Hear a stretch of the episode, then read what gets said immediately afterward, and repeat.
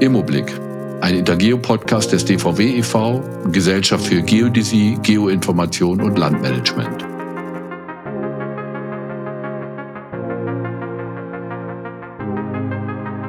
Hallo und herzlich willkommen zu unserer neuen Folge des Podcasts Immoblick.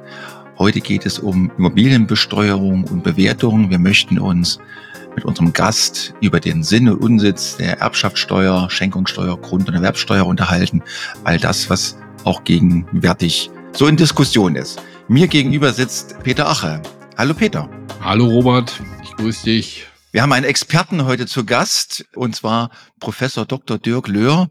Peter, wir haben uns den Dirk ja extra ausgesucht, weil er ein Experte ist auf dem Gebiet. Ja, genau. Und das ist ja nicht erst seit gestern, sondern ich kann mich gut dran erinnern, Dirk, wir machen ja auch den Immo-Talk und den machen wir schon eine geraume Zeit. Und du warst unser allererster Gast in diesem Immo-Talk und zwar am 22.12.2020.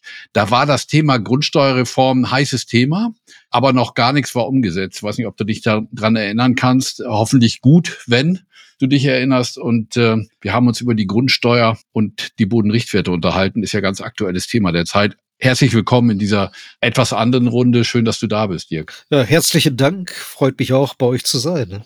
Professor für Steuerlehre und ökologische Ökonomik, Dirk, an der Hochschule Trier. Das ist ja so ein bisschen so ein Satz wie Fischers Fritze fischte frische Fische und so weiter. Also ein Zungenbrecher.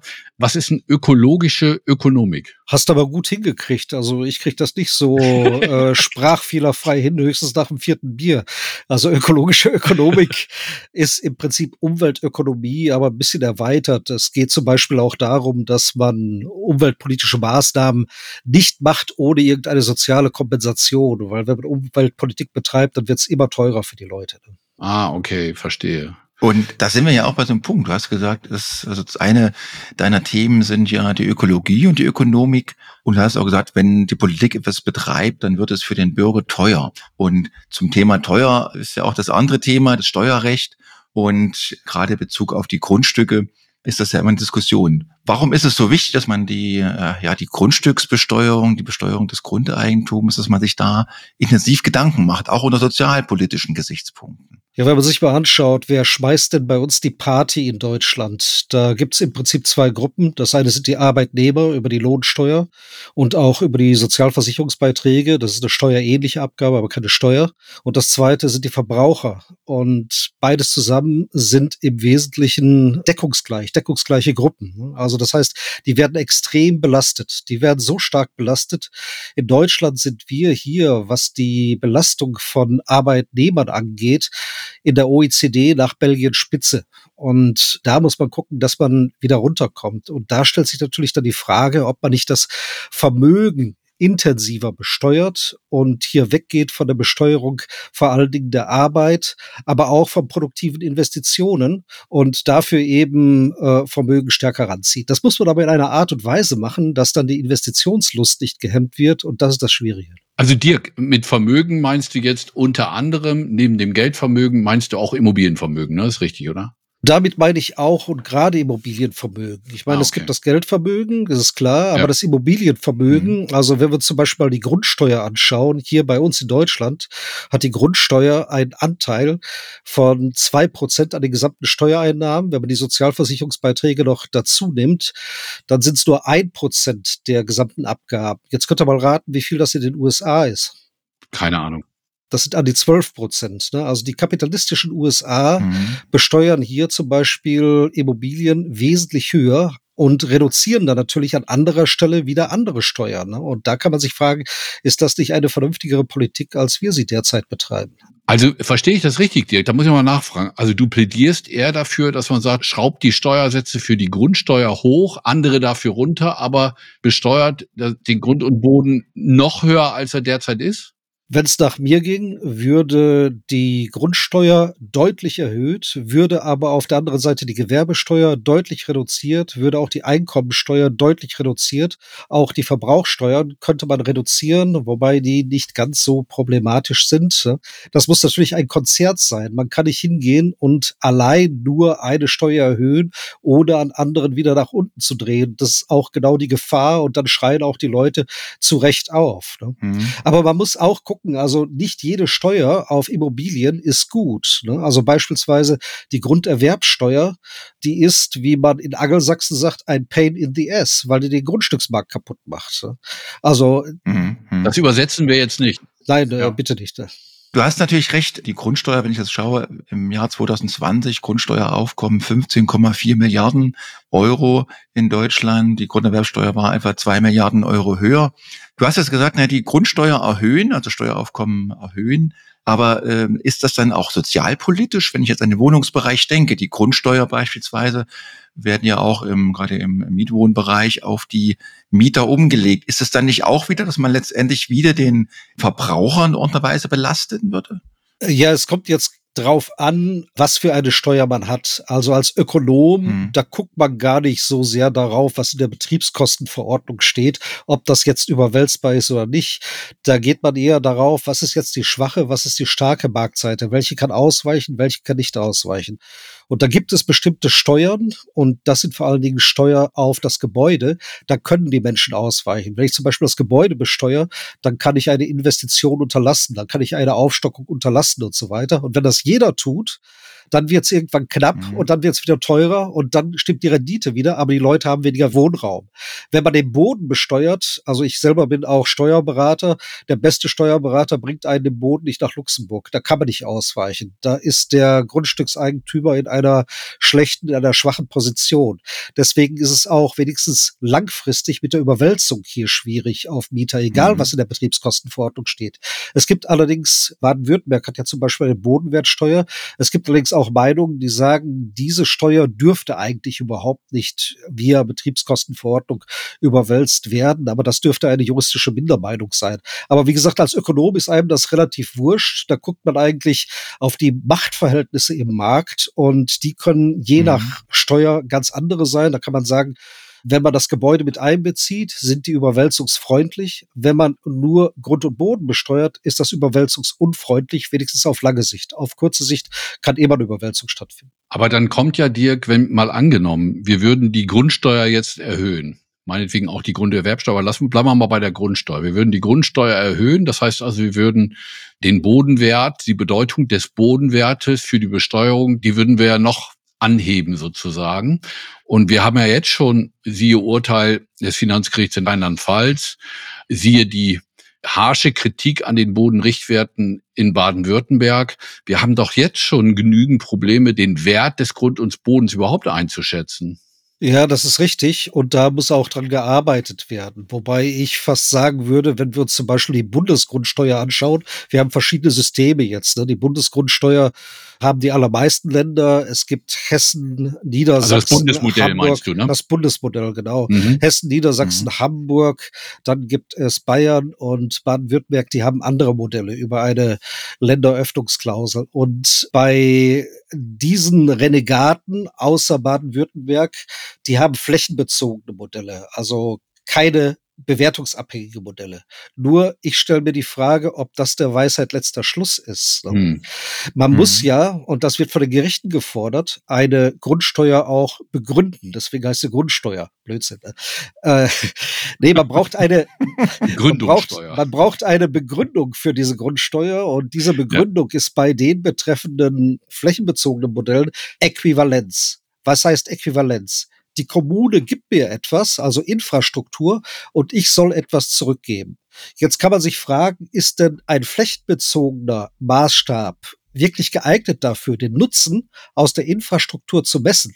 Flächenbezug bedeutet ja, wenn ich irgendwo viel Fläche habe, zahle ich mehr. Wenn ich weniger Fläche habe, zahle ich weniger, am stärksten ausgeprägt in Bayern. Mhm. Ist es aber wirklich so, dass wenn ich ein großes Haus habe, dass sich das vor allen Dingen in der Nähe von Infrastruktur, von zentraler Infrastruktur in der Stadtmitte befindet? Oder ist es nicht eher so, dass die große Flächeninanspruchnahme, große Grundstücke, große Häuser eher weiter draußen sind in der Peripherie mhm. und kleine Wohnungen und äh, kleine Grundstücksgrößen mhm. im Zentrum sind? Und dann wäre ein solcher flächenbezogener Maßstab überhaupt kein guter Maßstab, um den Nutzen zu ermitteln. Was du sagst, wenn ich da, ich ich, ich frage da mal nach, damit es klar ist. Also mhm. das, was du sagst, ist, dann würde ja derjenige, der außerhalb wohnt, nur deswegen höher besteuert, weil er ein größeres Grundstück hat, aber viel weniger Wert. ein viel, viel weniger viel, wert. Ganz genau, würde aber genauso besteuert, das wäre regressiv, das würde bedeuten, der zahlt relativ zum Grundstückswert mehr, als der da drinnen wohnt, der die ganzen Annehmlichkeiten der Infrastruktur hat. Und wenn man sich jetzt mal die Frage stellt, was ist denn überhaupt ein geeigneter Maßstab, um die Nutzen aus der Infrastruktur genau. zu messen, dann sind das Bodenwerte und auch Immobilienwerte. Das sind Werte. Also da kommt man um mhm. eine mhm. Bewertung nicht herum. Und aus diesem Grunde halte ich diese ganze Diskussion, ähm, die die Bewertung wegschmeißen will in den Mülleimer, die halte ich für abstrus. Man kommt nicht drum herum um Bewertungen, wenn man es wirklich ehrlich oder ernst meint. Ich kann jetzt nicht ausschließen, dass der eine oder andere Jurist, der sich selten mit Bewertungstheorie beschäftigt hat, auch in den Finanzgerichten das anders sieht. Aber wenn Sie mal richtig scharf nachdenken, dann ist das so. Und dann sind wir bei der Frage, wie können wir denn unser Bewertungswesen Wesen möglicherweise noch aufpäppeln. Also ich persönlich habe da große Hoffnungen. Also wir sind eigentlich schon gut. Im internationalen Maßstab sind wir sehr gut mit unserem Gutachterausschusswesen. Das muss man sagen. Ne? Wobei die verschiedenen Länder, das ist leider Ländersache, das Gutachterausschusswesen. In verschiedenen Ländern ist es sehr unterschiedlich. Aber trotzdem grundsätzlich sind wir gut. Was wir aber noch machen könnten, um noch besser zu werden, das wäre beispielsweise, dass man mehr statistische Verfahren einsetzt, dass man beispielsweise künstliche Intelligenz einsetzt. Ne? Also mir schwebt da Folgendes vor, dass man in den Bodenrichtwertsitzungen im Prinzip schon Vorschläge von der Maschine bekommt. Und zwar über Algorithmen, die man auch versteht, ne, die man nachvollziehen kann, die man dokumentieren kann. Und nur dann, wenn die Gutachter sagen, das ist aber Quatsch, das ist da wirklich anders aus dem und dem und dem Grund, dann wird davon abgewichen und dann wird das auch dokumentiert. Und der Rest ist schon über die Algorithmen dokumentiert. Also wenn wir dahin mal kämen, dann könnte niemand sagen, das ist alles willkürlich und den ganzen Quark. Also äh, besser geht's da nicht. Also ich glaube, wir müssen uns in diese Richtung hinbewegen. Okay. Ja, das ist natürlich, auf jeden Fall wird es, denke ich auch dahin gehen, dass man dann weitere Unterstützung hat, auch durch KI. Du hast jetzt die Bodenrichtwerte angesprochen vor allem. Aber wenn ich das, das Bundesmodell anschaue, was ja doch die meisten Länder oder überwiegend oder die mindestens die Hälfte der Länder haben, dann sind ja die Bodenrichtwerte die einzigste Verkehrswert oder marktorientierte Komponente. Die restliche Bewertung bei der im Bundesmodell ist ja ich will mal sagen, sehr, sehr pauschalisiert. Müsste man nicht noch an anderen Stellen ansetzen als am Bodenrichtwert? Also ich war ja damals unter anderem auch im Bundestag, im Finanzausschuss, als das beraten wurde. Und damals hatte ich schon gesagt, im Übrigen nicht nur ich, sondern auch die Frau Hay, eine Steuerrechtsprofessorin aus Köln, sehr bekannt. Wir haben gesagt, was hier gemacht wird mit den Durchschnittsmieten, die da angesetzt werden bei Wohngebäuden, mhm. die ja fiktive Mieten sind, die nicht nach Lagen differenzieren. Aber die Differenzierung gerade nach Lage wäre ausgesprochen wichtig. Wir haben damals schon gesagt, Leute, ihr lauft die Gefahr hinein, dass diese ganze Sache verfassungswidrig wird. Ihr müsst da unbedingt etwas tun. Ihr müsst diese Mieten differenzieren, wie das auch immer geschehen soll. Das kann man über die Bodenrichtwerte machen. Das kann man auch darüber machen, dass zum Beispiel die Gutachterausschüsse systematischer anfangen, auch Mieten zu erheben, die man dann da dementsprechend einsetzt. So wie man das jetzt macht, da wage ich die Prognose, dass die obersten Gerichte, Bundesfinanzhof und auch Bundesverfassungsgericht sagen, dieses Modell so ist verfassungswidrig. Zwar nicht nichtig, das wird wahrscheinlich, da wird wahrscheinlich wieder eine Zeit gegeben, um da nachzubessern, aber die werden sagen, nee Leute, so geht das nicht. Ne? Jetzt kann man sich natürlich die Frage stellen, ja, die Argumente wurden gehört, warum haben die trotzdem ignoriert? Das Argument war, da war ein Elefant im Raum, und der hieß Vermögensteuer. Man mhm. wollte auf keinen Fall die Vermögensteuer, die wir ja noch haben, aber durch die, die Hintertür durch die Hintertür mhm. wieder einführen, entweder genau. als Sondervermögensteuer ja. oder die alte Vermögensteuer wieder reaktivieren. Und das hat da so einen, äh, wie soll ich sagen, so äh, fast hysterische Reaktion gegenüber Verkehrswerten da hervorgerufen. Ne?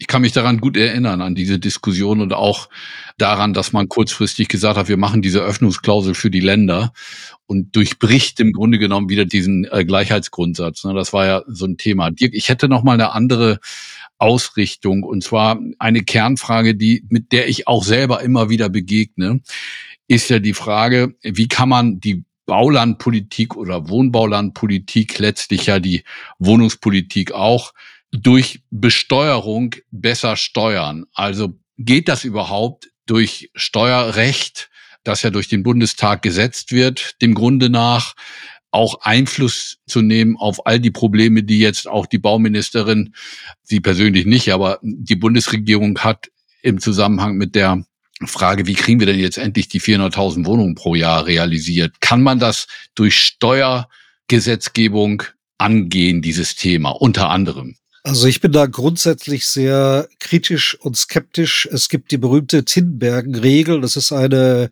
fundamentale Regel zum Einsatz wirtschaftspolitischer Instrumente. Tinbergen war der erste Nobelpreisträger für Wirtschaftswissenschaften.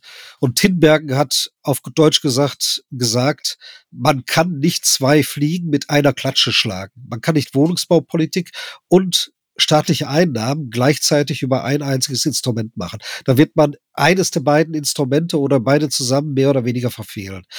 Das Einzige, was wir machen können, ist, dass wir versuchen, die Besteuerung so zu gestalten, dass sie diesen Zielen nicht aktiv im Wege steht. Aber es gibt ah, okay. wenig Möglichkeiten, dass man hier tatsächlich aktiv fördert. Wenn überhaupt, dann über eine Bodenwertsteuer, weil die eben, wie es Baden-Württemberg gemacht hat, weil die eben eine effizientere Nutzung des knappen Gutes Fläche sozusagen incentiviert. Wenn überhaupt, dann dadurch. Aber andere Sachen, also da denke ich gerade an die Grundsteuer C, da bin ich sehr, sehr, sehr, sehr kritisch und skeptisch. Ne? Also zum Beispiel bei der Grundsteuer C, da ergeben sich erstmal die zwei Fragen, ja, welche Grundstücke dürfen denn überhaupt oder sollen überhaupt da reingenommen werden in die Grundsteuer C. Ich muss vielleicht noch erklären, Grundsteuer C, das ist ein besonderes ja. Hebesatzrecht, das ab 2025 greift. Eine Ausnahme gibt es Bayern, die dürfen das nicht machen, aber alle anderen dürfen das machen. Ähm, das ist angehängt im Rahmen der Bundesgrundsteuer, aber auch die Abweichler, mit Ausnahme Bayerns, wie gesagt, haben ihre eigene Grundsteuer C. Und der Sinn der Sache ist, dass eben ein erhöhte Grundsteuersatz auf gehortete Grundstücke oder spekulativ gehaltene mhm. Grundstücke gemacht werden kann. Es gibt verschiedene Fragen. Also viele Kommunen beschäftigen sich jetzt schon damit und sind mehr oder weniger verzweifelt. Die erste Frage ist, ja, welche Grundstücke darf ich denn da überhaupt reinbringen? Genau. Was ist denn spekulativ wahrscheinlich? Was ist überhaupt spekulativ? Genau. Ist denn spekulativ, ja. wenn ich das Grundstück für meinen Sohn oder meine Tochter halte? Ist das genau. schon spekulativ?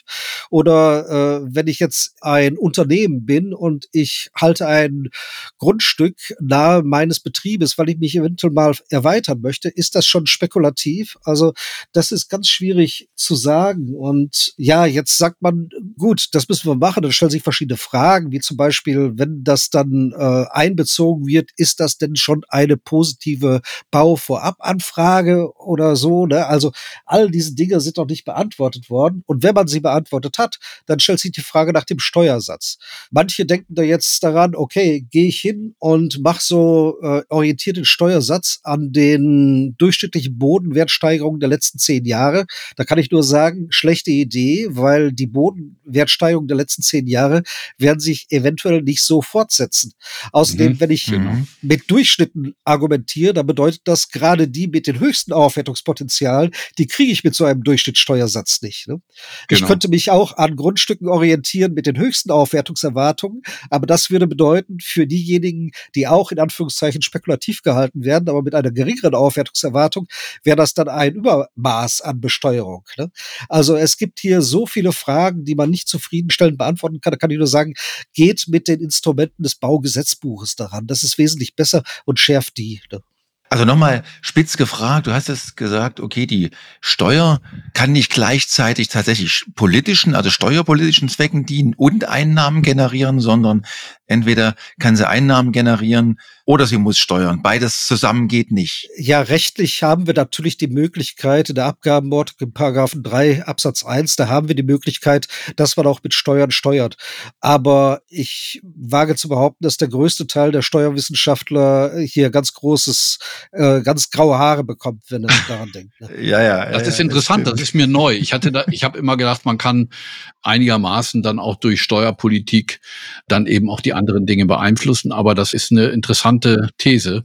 Und äh, wenn du sagst, das wird auch von anderen Wissenschaftlern so bestätigt, dann werde ich mir das mal merken. Denn diese Geschichte geht ja immer wieder auch durch Politik. Ne? Da wird immer wieder gesagt, na ja, wenn wir das so und so machen, dann verhindern wir dies und jenes. Ne? Wir haben ja jetzt äh, ziemlich viel über die Grundsteuer geredet, dass es da Probleme gibt, diese Verkehrswert orientiert auszurichten bei der Bewertungsfalle.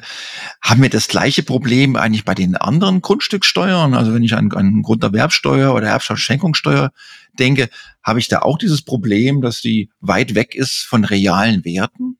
Also bei der ähm, Grunderwerbsteuer haben wir es nicht so sehr, allenfalls teilweise, wenn es zum Beispiel darum geht, Share Deals zu besteuern. Ne? Also mhm. in diesen Fällen ähm, kann es sein, dass wir Probleme bekommen.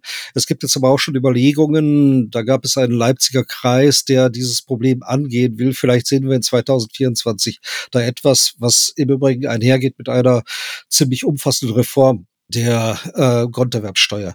Eine Frage, Dirk, zu deiner Einschätzung. Äh, wir haben ja, also Grunderwerbsteuer ist ja eine Steuer, die geht ja, die Grundsteuer geht ja in die kommunalen, also in die Gemeindekassen, die Grunderwerbsteuer in die Länderkassen.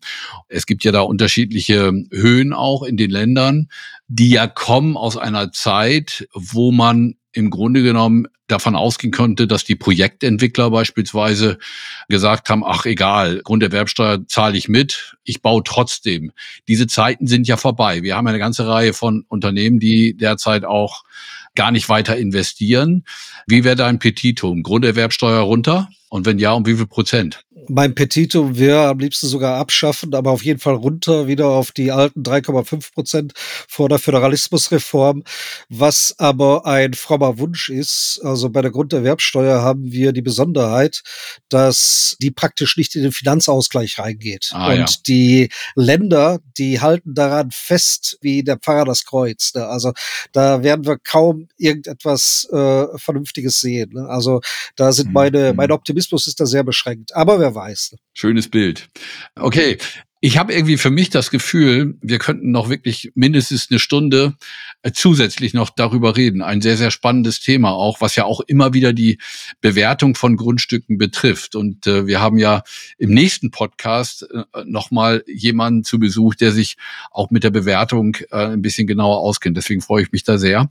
Aber ich will noch mal sagen, ich glaube, dieses Thema steuerliche Bewertung ist ein sehr, sehr und auch Steuerpolitik ein sehr, sehr breites Thema. Und ich glaube schon, dass wir uns da intensiver und länger mit auseinandersetzen sollen. Und was ich für mich mitnehme, Dirk, ist auch die Aussage, dass wir auch diejenigen, die die Bewertung machen, nämlich die Bodenrichtwerte entwickeln, also die Gutachterausschüsse, dass wir gut beraten sind, wenn wir die mindestens so gut ausstatten, dass sie diese Aufgaben auch gut erfüllen können, oder?